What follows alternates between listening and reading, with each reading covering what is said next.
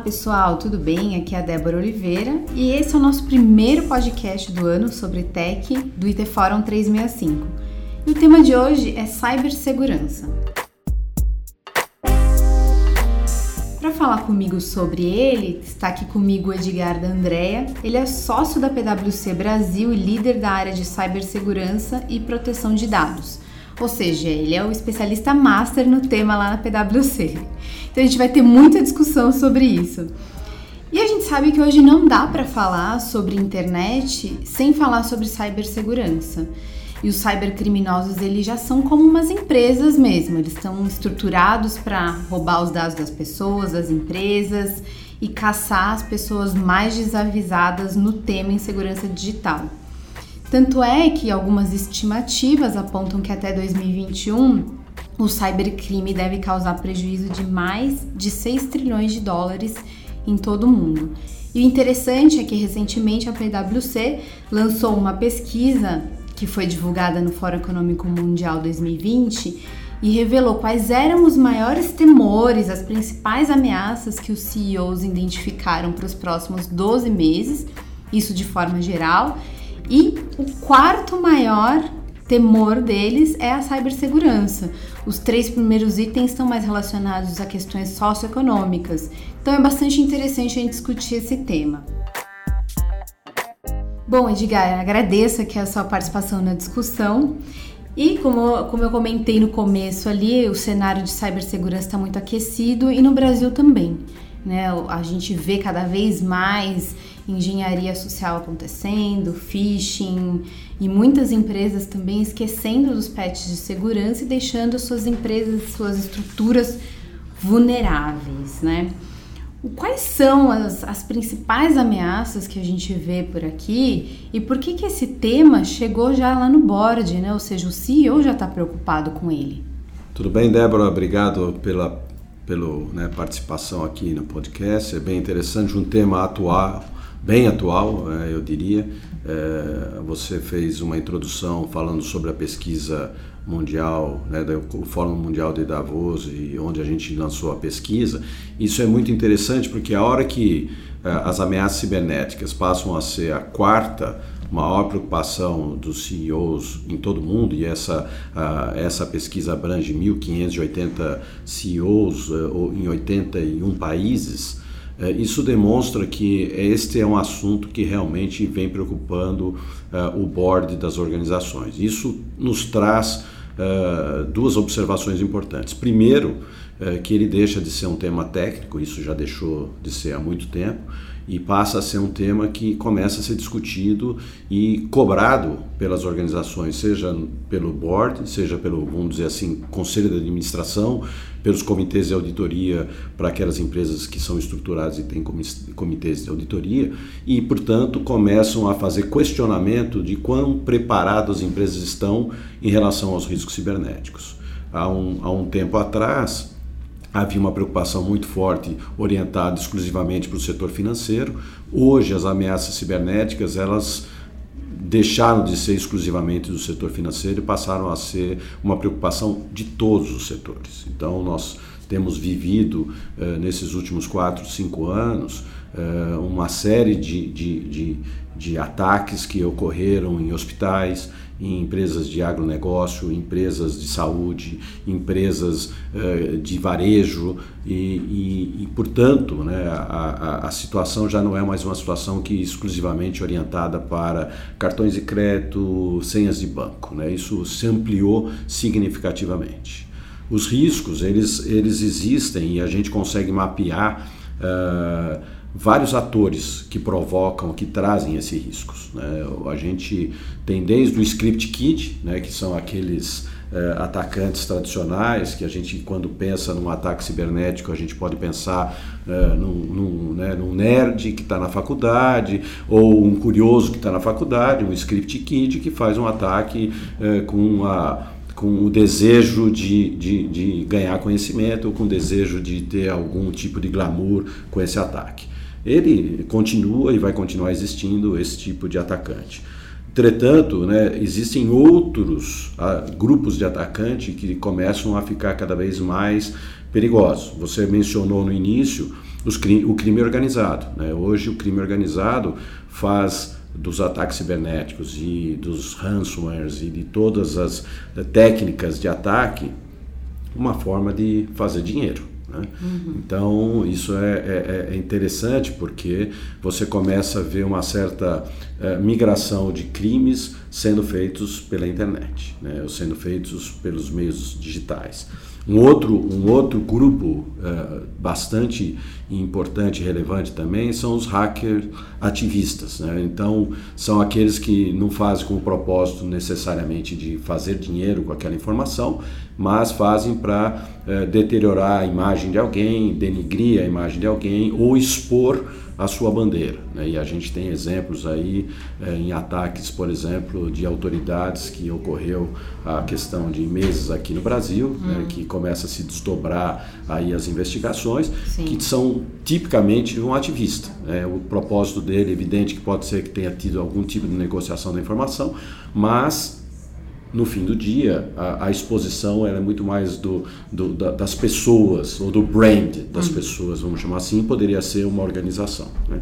Então, uh, e o terrorismo, que a gente vê menos no Brasil, mas quando a gente pensa em países, né, Coreia do Sul, Rússia, Ucrânia uh, e, e mesmo outros países, onde eh, fazem, Estados Unidos envolvido com isso também, fazem de alguma maneira a, a espionagem contra espionagem, que são ataques que passam por agências de governo, etc, etc. Então, eh, a gente pode... É o cenário, né? Exatamente. Então, são, hoje você consegue perceber que existem eh, diversos atores ou grupo de, de atacantes, cada um tem um propósito diferente. O que acontece de fato é que eles eh, trocam informações de eh, métodos de ataque. Uhum. Né? Então, eh, na verdade, eles vão trocando e vão ganhando conhecimento de forma muito acelerada, de maneira que todos eles possam tirar proveito de novos métodos de ataque. Uhum.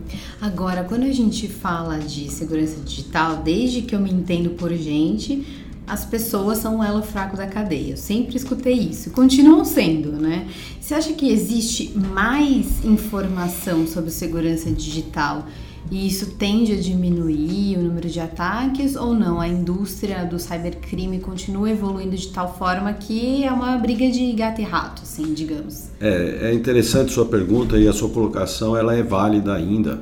A, a, a, as pessoas, né, e, e muitas vezes não necessariamente só engenharia social, e a gente pode falar um pouquinho mais à frente disso, mas é, as pessoas normalmente é, são meios de ataque, ou seja, a fragilidade que as pessoas acabam trazendo por um processo ou para a divulgação de uma informação acabam sendo até chave para um ataque. Né? Então, a gente vê na maior parte do, dos processos de resposta a incidentes que lá no, no fim do dia, né, lá na ponta, uh, subiram, por exemplo, a fragilidade estava numa infraestrutura, Uh, entretanto, quem subiu essa infraestrutura foi uma pessoa. Ela não seguiu os protocolos de forma tradicional e, usando um exemplo muito simplório, manteve, por exemplo, as senhas do fabricante, uhum. né, o que permitiu que o atacante, uh, ao explorar a senha do fabricante, conseguiu de alguma maneira entrar na infraestrutura e escalar privilégios. Né, é, por, algum outro, por, por algum outro caminho. Então, sempre há uma preocupação em trazer não só para olhando no mundo corporativo, não só uh, o maior uh, conhecimento e maior consciência sobre os riscos cibernéticos para os funcionários de uma maneira geral, mas também para o corpo técnico, uhum. né? porque o corpo técnico muitas vezes uh, desde o desenvolvedor, né, que pode por uma questão específica usar ferramentas de desenvolvimento que não são seguras, né? trechos de código para ser mais produtivo, que no trecho desse código tem uma fragilidade de código e, portanto, pode ser explorado lá na frente. Então, até as questões mais técnicas são importantes de uma manutenção é, permanente da consciência da segurança. Né? Uhum. Quando a gente fala dos CEOs preocupados agora com esse tema, a gente ainda vê que tem muitos erros nas empresas com relação à cibersegurança mesmo, né? Muitas empresas negligenciam, acham que é um custo que ah, eu vou gastar agora, mas quando que eu vou ver? Porque o ideal é que você não veja nenhum ataque acontecendo, né? Você acha que o maior erro hoje das empresas ainda é deixar de lado a cibersegurança ou você vê nos clientes da PwC que é algum outro erro? O que, que você listaria aí como os dois maiores erros, digamos, desse mercado? É, eu acho que há uma, uma uh, principalmente nas, aquela, naquelas empresas que uh, desenham, ou, ou, fizeram alta avaliação do seu perfil de ataque, né? Ou, será que eu sou uma empresa que posso ser atacada? Será que eu tenho algo que seria realmente um diferencial para ser atacado? Quando eu olho sobre a perspectiva antiga de, de, de, uma, de ataques direcionados exclusivamente pra, por questões financeiras, é, é possível que muitas empresas realmente são, possam ser classificadas como low profile ou empresas que estariam fora do mapa de ataque. O uhum. problema é que os ataques mudaram. Os ataques hoje são ataques é, amplos. Né? Então, se você pega um ataque de ransomware, por exemplo, é, ninguém acorda de manhã é, e fala assim: vou atacar o hospital de Barretos, de câncer de Barretos. Né? Uhum. Né? O hospital de câncer de Barretos foi atacado porque foi um, um, um ataque é, amplo né? uhum. e pegou o hospital. Não só pegou o hospital, como pegou várias outras empresas e, portanto, eles sofreram, isso é público, né? um, um, caso de ransomware, porque, por algum motivo, tinham um, um espaço uh, que não foi bem construído de segurança que permitiu que eles fossem atacados. Então, uh, vejam, ninguém em sã consciência vai querer atacar uhum. um, um, hospital de Barretos porque ele tem uma finalidade específica. Entretanto, foi atacado. Uhum. Né? Então, eu acho que essa consciência uh, dos CEOs e dos boards de que a minha empresa ela realmente está exposta definitivamente, ela tem que acontecer. Né? E se não acontece, é, a, a, a, o, o, regulador é, pode, de alguma maneira, fazer com que isso seja um ponto de atenção, os conselhos de administração para aquelas empresas que têm, os conselheiros podem trazer uma visão de fora para trazer essa perspectiva. Eu vou te dar um exemplo aqui que aconteceu comigo. Eu, eu uhum. estava com o presidente de uma empresa e o diretor financeiro e nós estávamos discutindo se eles é, né, qual era a perspectiva que eles tinham a respeito exatamente da sua pergunta. Será que eu sou uma empresa que um sofreria um né? ataque, etc. Né? Uhum. E, e, aí começaram a conversar e o presidente, é, um pouco mais astuto em relação a isso, um pouco mais consciente em relação a isso, é, né, falou: é, nós tivemos aqui um, um, uma pessoa que saiu, né, saiu aqui em desacordo e, e acabou fazendo uma cópia de todo o nosso cadastro de clientes e levou e ele foi para o concorrente. Uhum. Né? Uhum. E aí o diretor financeiro falou, ah, mas isso é comum, isso não é um problema né, de, de segurança da informação. Claro Veja que, que é, interessante. Né? Uhum. Veja que interessante. Cada um tinha uma visão, né? Uma visão completamente diferente, Débora. E aí o que acontece? A hora que você olha da perspectiva que aquele cadastro de cliente pode ser definitivamente um ativo, né? um ativo, um diferencial e que tem um valor associado em relação ao mercado, né? porque essa empresa era uma empresa líder, ela não era uma empresa qualquer. Né? Ela realmente tinha uma liderança, até mesmo, quem sabe, pelo trato que ela tinha com seus clientes, né? não só pelos produtos que ela tinha, né? produtos e serviços. Então, veja que interessante, o diretor financeiro, na perspectiva dele, aquilo era uma coisa que poderia passar batida. Né? E o presidente da empresa, muito preocupado, falou assim, gente, isso é muito sério. Uhum. Né? Porque é, eu agora não tenho mais o meu diferencial. Agora a, a, o meu cadastro todo de clientes está na mão do meu concorrente. Sim né? E, e, ele sabe quem é, sabe os contatos e pode começar a querer ganhar mercado a partir do meu cadastro. Né? Uhum. Né? Então veja que a, a, a, perspectiva também deixa de ser uma perspectiva de, de, de fora para dentro, ou seja, um ataque, ah, um ativista não vai me atacar, um crime organizado não vai me atacar, mas eu posso sim ter uma situação interna que algum funcionário ou ex-funcionário ou alguém uh, com conluio possa fazer um ataque interno e, né, e, e, de alguma maneira isso prejudicar a minha imagem. Né? Sim, né? são os insiders, né, Exatamente. que a gente chama, né? Exatamente. Agora você falou dessa questão de entendimento, né, mas também tem a questão de visibilidade. Então a Lei Geral de Proteção de Dados, que vai chegar em agosto agora de 2020, ela vai jogar uma luz né, nesses ataques das empresas e nas empresas que pensam que não são um alvo, né, dos cybercriminosos. Como que você está vendo essa, essa legislação e como as empresas estão se preparando para ela? Como que vocês têm ajudado as empresas a se preparar para esse momento? É, essa é a lei, a lei geral de proteção de dados, ela eh, veio num bom momento e, e, e, e ela realmente, como você falou, trouxe uma luz uh, uh, para o aspecto de cuidado com a informação que eu coleto e trato. Uh, e cuidado significa uh, né, um, uma preocupação maior do ponto de vista de segurança, do ponto de vista de o que eu faço com essa informação, de que forma eu tenho essa informação exposta dentro da minha organização ou de que forma eu trato e troco informação com terceiros. Né?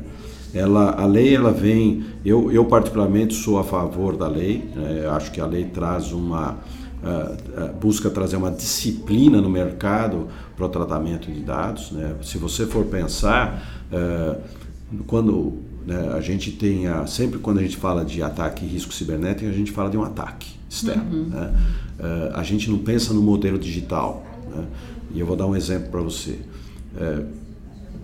quando a gente pensa na, no caso do Facebook e do Cambridge Analytics, né, onde, na verdade, uh, toda a preocupação, todo o, tudo que aconteceu em torno desse caso, ele tem um cerne que é o modelo de negócio. Se criou um modelo de negócio que envolvia inclusive a eleição americana, uh, onde esse modelo de negócio fazia um tratamento de dados pessoais de forma que a sociedade não quer mais. Né? É, então, não é um ataque cibernético, uhum. não tem um bad boy, como a gente falou, o criminoso. É, é, é, um modelo de negócio que foi criado e que se monetizou esse modelo de negócio. Uhum. Entretanto, esse modelo de negócio pressupunha o uso de informação pessoal uh, de maneira indiscriminada sem consentimento, sem que o, o, o, dono daquela informação, o titular daquela informação, tivesse consciência de que o dado estava sendo usado e que ele poderia estar sendo manipulado com aquilo. Portanto, a, a, o, o problema, o cerne do problema é o modelo de negócio. Então, quando a gente pensa na Lei Geral de Proteção de Dados, ela vem trazer um alerta geral para as empresas e fala, olha, o mundo está ficando cada vez mais digital. Uhum. Todos estão indo para um mundo mais digital. E todos os modelos de negócio estão ficando digital, digitais. Uhum. Né? Portanto, prestem atenção. Daqui para frente, prestem atenção que vocês que estão criando modelos digitais que tratam fortemente dados pessoais, cuidado, porque o titular do dado tem o seu direito. Né? E aí a lei traz essa disciplina, é, dando direitos para o titular do tipo. Uh, se o titular não der consentimento, pode ser que você não consiga tratar o dado dele.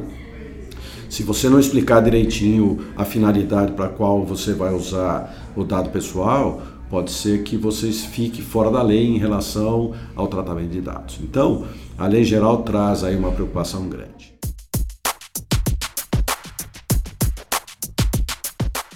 As empresas estão realmente se movimentando. Né? A uhum. gente hoje tem é, a gente já passou de 100 projetos de, de, de, ajudar as empresas a fazer a Lei Geral de Proteção de Dados, ou se preparar para a Lei Geral de Proteção de Dados, dividindo sempre numa fase inicial de o que eu preciso fazer, um diagnóstico para o que eu preciso fazer, e algumas delas fazendo já um trabalho de implementação, ou seja, eu já sei o que eu tenho que fazer e começo a me preocupar em acertar a casa. Né? Então, políticas de privacidade, contratos com terceiros, eh, se, se o consentimento vai ser usado como base legal, eh, eu me preocupar com, os, com, com eh, efetivamente colher os consentimentos de forma clara, se eventualmente eu monetizar aquela informação, eu tenho que voltar e de alguma maneira avaliar que o que, que eu tenho que falar lá para o meu, né, o meu cliente, Sim. que eu vou de alguma forma monetizar, trocar informação com ele. A lei prevê que o titular dos dados necessariamente têm uh, direitos, eles têm 10 uhum. direitos e esses direitos vão ser exercidos através de canais abertos com a empresa, ou seja, eu, titular de um dado, ligo para a empresa uh, por um site, por telefone, por 0800, uhum. uh, pedindo alguma informação e um dos direitos do titular é que tipo de informação aquela empresa detém sobre o Edgar. Né? E eu posso ligar para essa empresa, posso mandar um e-mail, posso mandar um site, posso mandar um WhatsApp, qualquer que seja o canal, uh, aquilo vai se tornar um ticket de abertura para a resposta para o Edgar e a lei fala que a empresa tem que dar uma resposta para o Edgar. Então eu tenho que criar um processo dentro da empresa para ir atrás dos sistemas, das bases de dados, para saber aonde nós, empresa, temos informações do Edgar. E eu vou criar um número é, finito de, de casos em que eu trato dado do Edgar para voltar a informação para o Edgar. Então uhum. veja que isso é não mais do que complexo é trabalhoso. Então Sim. a implementação da, da adequação da LGPD realmente vai ser um trabalho uh, duro para as empresas, porque muitas vão ter que fazer, criar processos, criar novos contratos, criar formas diferentes do, que elas estão fazendo hoje. Né? E os modelos de negócio necessariamente são criados daqui para frente, levando em conta a proteção de dados, a Lei Geral de Proteção de Dados. Criando uma cultura mesmo. Uma né? cultura. Agora é interessante você ter lembrado desse caso da Cambridge Analytica, porque mostra para gente que o cybercriminoso não é aquela imagem que a gente construiu ao longo dos anos que fica lá com moletom no submundo do crime. Então, empresas assim, estruturadas, né, podem é, captar os dados de forma ilegal sem que a gente tenha consentimento, mas isso Exatamente. com a Lei Geral de Proteção de Dados Tem. deve acabar, né? Isso mesmo, é isso mesmo. E aí, só lembrando, então, a gente separou no descritivo desse podcast algumas reportagens lá no IT Fórum 365, relembrando esse case da, da Cambridge Analytica e algumas últimas notícias também sobre cibersegurança. Então, acessa lá nosso site, onde você encontra mais detalhes e informações, e aí também se cadastrando na nossa newsletter no itforum365.com.br, você tem acesso a informações sobre cibersegurança e outros temas de tecnologia também. Voltando ao nosso tema, Edgar, é, a gente estava conversando aqui sobre algumas tendências de, de cyber, né? O que, que vocês têm visto lá na PwC como um risco para os próximos 12 meses, já que a gente está no começo do ano, né? E o que, que vocês têm recomendado para minimizar, mitigar esses riscos? É, eu acho que a, a, o mercado vem mostrando uma tendência de, de, de, né, de, divulgação sistemática de vazamento de dados. Né? Eh, esse aí não é um risco, mas sim uma consequência de uma atitude que vem sendo tomada pelos atacantes em uh, direcionar ataques específicos para determinadas empresas e colher informações e fazer grandes uh, uh, divulgações de grandes vazamentos de dados. E a gente tem visto aí nos últimos né, seis meses várias empresas cujo o nome acabaram sendo divulgados uh, como potencial vazamento de informação. Uhum. Então, há, uma tendência de que isso ocorra e, e, de maneira um pouco mais ampla. E com a Lei Geral de Proteção de Dados, a gente imagina que uh, esses se é que você pode chamar ou ativistas ou crime organizado, porque alguns deles tentam fazer uma negociação de dinheiro associado a esse vazamento. Uh, desculpa. Ele, é, aqui eu acho que nós temos um, um, uma tendência de mercado de ocorrer mais uh, divulgações de grandes vazamentos de dados uhum. ou de vazamentos de grandes empresas ou de vazamentos amplos de dados independente do tamanho da empresa. Né? Uh, acho que aqui estar preparado, né, a empresa estar preparada para uma reação uh, não só tecnológica, porque muitas vezes o ataque já ocorreu uhum. né, e, e, e, e, a empresa tem que reagir não para conter o ataque, porque o ataque já ocorreu. O, o, o, o atacante já entrou Uhum. Já saiu e já está com a informação e você nem viu. Uhum. Né? Então, é, uma, é silencioso, né? É silencioso. Então não é mais uma questão de você conter o ataque, retomar a infraestrutura, né? como se como se não deve fazer desligar da tomada, né? É aquela coisa, né? Mas fugir é, todo mundo para as colinas, fugir para as colinas e abaixar e abaixar a cabeça, né? Então veja que é, muitas vezes a empresa tem que olhar para a infraestrutura e falar assim: bom, agora minha infraestrutura foi, e, eu, eu preciso buscar logs, eu uhum. preciso saber o que aconteceu, eu preciso investigar, né? Porque é, dependendo do tamanho do vazamento é, e eles ao se tornar público, é, o, o, Ministério Público, principalmente o Ministério Público de, de, de, do Distrito Federal, é, vem atuando de maneira contundente e ele vai pedir um, um posicionamento ou um questionamento para aquela determinada empresa cujos dados foram publicamente vazados. Uhum. Né? E a empresa, de alguma maneira, tem que dar uma resposta.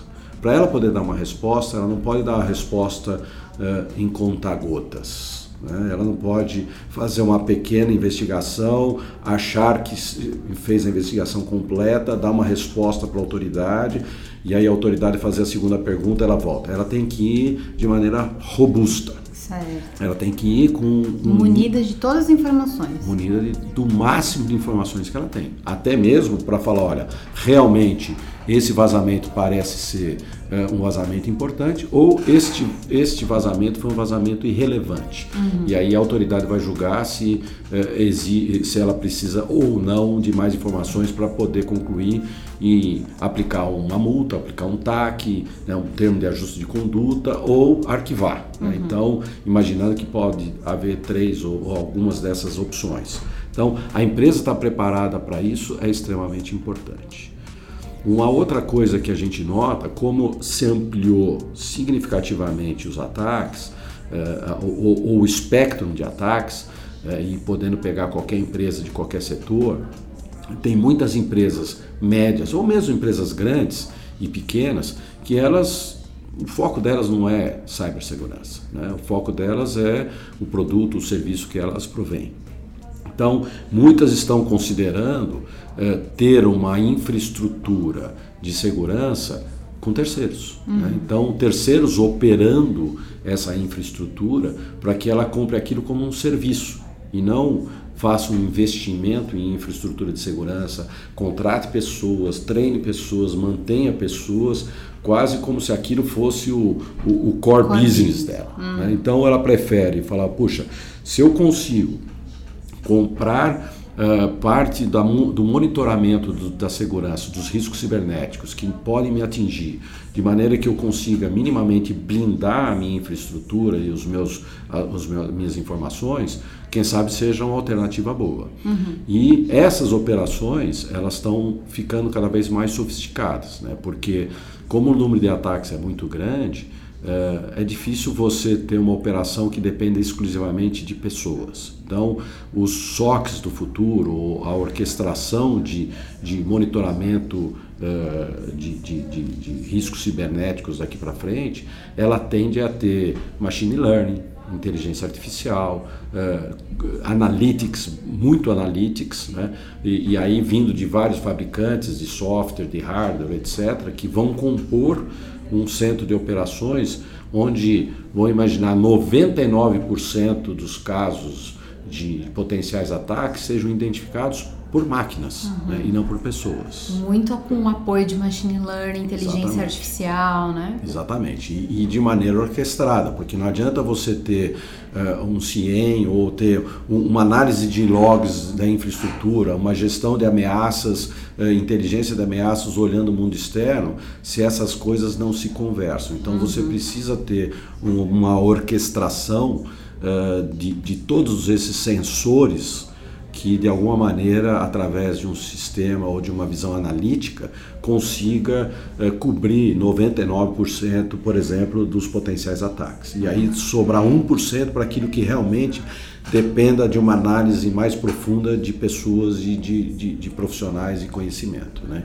Isso vale tanto para a identificação como também para a resposta. Né? Uhum. Então, cada vez mais as respostas a um incidente tendem a ser uh, digitalizados ou mecanizados, como se dizia. Né? Uhum. Então, eu acho que aqui é uma tendência onde os centros de operação passam a se posicionar como um prestador de serviço e uh, uh, com tecnologias de machine learning, inteligência artificial e, e mesmo de analytics consigam fazer uma orquestração dos vários sensores que tem os centros de operação. Né? Certo. Legal, Edgar. A gente falou do cenário, a gente falou de Lei Geral de Proteção de Dados, tendências. Tem alguma mensagem final antes da gente fechar? É, eu acho que a mensagem final é, é não só a própria, a própria pesquisa dos CEOs no mundo né, classificou o, o risco cibernético como os quatro mais importantes eh, e que não deixam esses CEOs dormir. Né? Uhum. Então, não, eh, a mensagem final é: vamos olhar essa informação eh, do lado positivo. Né? É uma preocupação? É. Vai continuar sendo uma preocupação? Será por muitos anos, porque quanto mais digital o mundo fica, maior é o número de riscos e maior será a nossa, a nossa exposição aos riscos cibernéticos. O mundo eh, corporativo ele já experimentou vários ataques, o mundo produtivo, né? quando a gente pensa em OT, né? a tecnologia da operação, ele já experimentou vários ataques também. Essas coisas hoje estão se conversando, então toda vez que a gente pensa na empresa, a gente tem que pensar o lado corporativo do back office, o lado uh, do front office, e se é uma empresa de setor produtivo, toda a infraestrutura de produção e todo o OT por trás disso. Né? Então, eu acho que pense em grande quando fala de risco cibernético. Uh, hoje existem várias opções no mercado para você uh, criar fundamentos mais maduros de, de cibersegurança que não exijam um investimento forte uh, de, de, de, capex e aí você tratar isso como um opex uhum. de maneira que você consiga trazer a sua empresa para um nível de segurança maior do que você conseguiria caso você tivesse que fazer investimentos. Né? Uhum. Então, eu acho que essa é a mensagem final. Uh, né, o risco cibernético vai continuar, a lei de proteção de dados vai bater a porta e vamos estar atentos em relação a isso. Eu preciso correr agora, né, Edgar? é isso mesmo. E você que está ouvindo a gente, então não se esqueça de acessar o nosso site www.itaforum365.com.br e lá tem todas as informações sobre o cenário de cibersegurança no Brasil e no mundo. Obrigada mais uma vez, Edgar, e até a próxima. Muito obrigado, Débora. Até a próxima.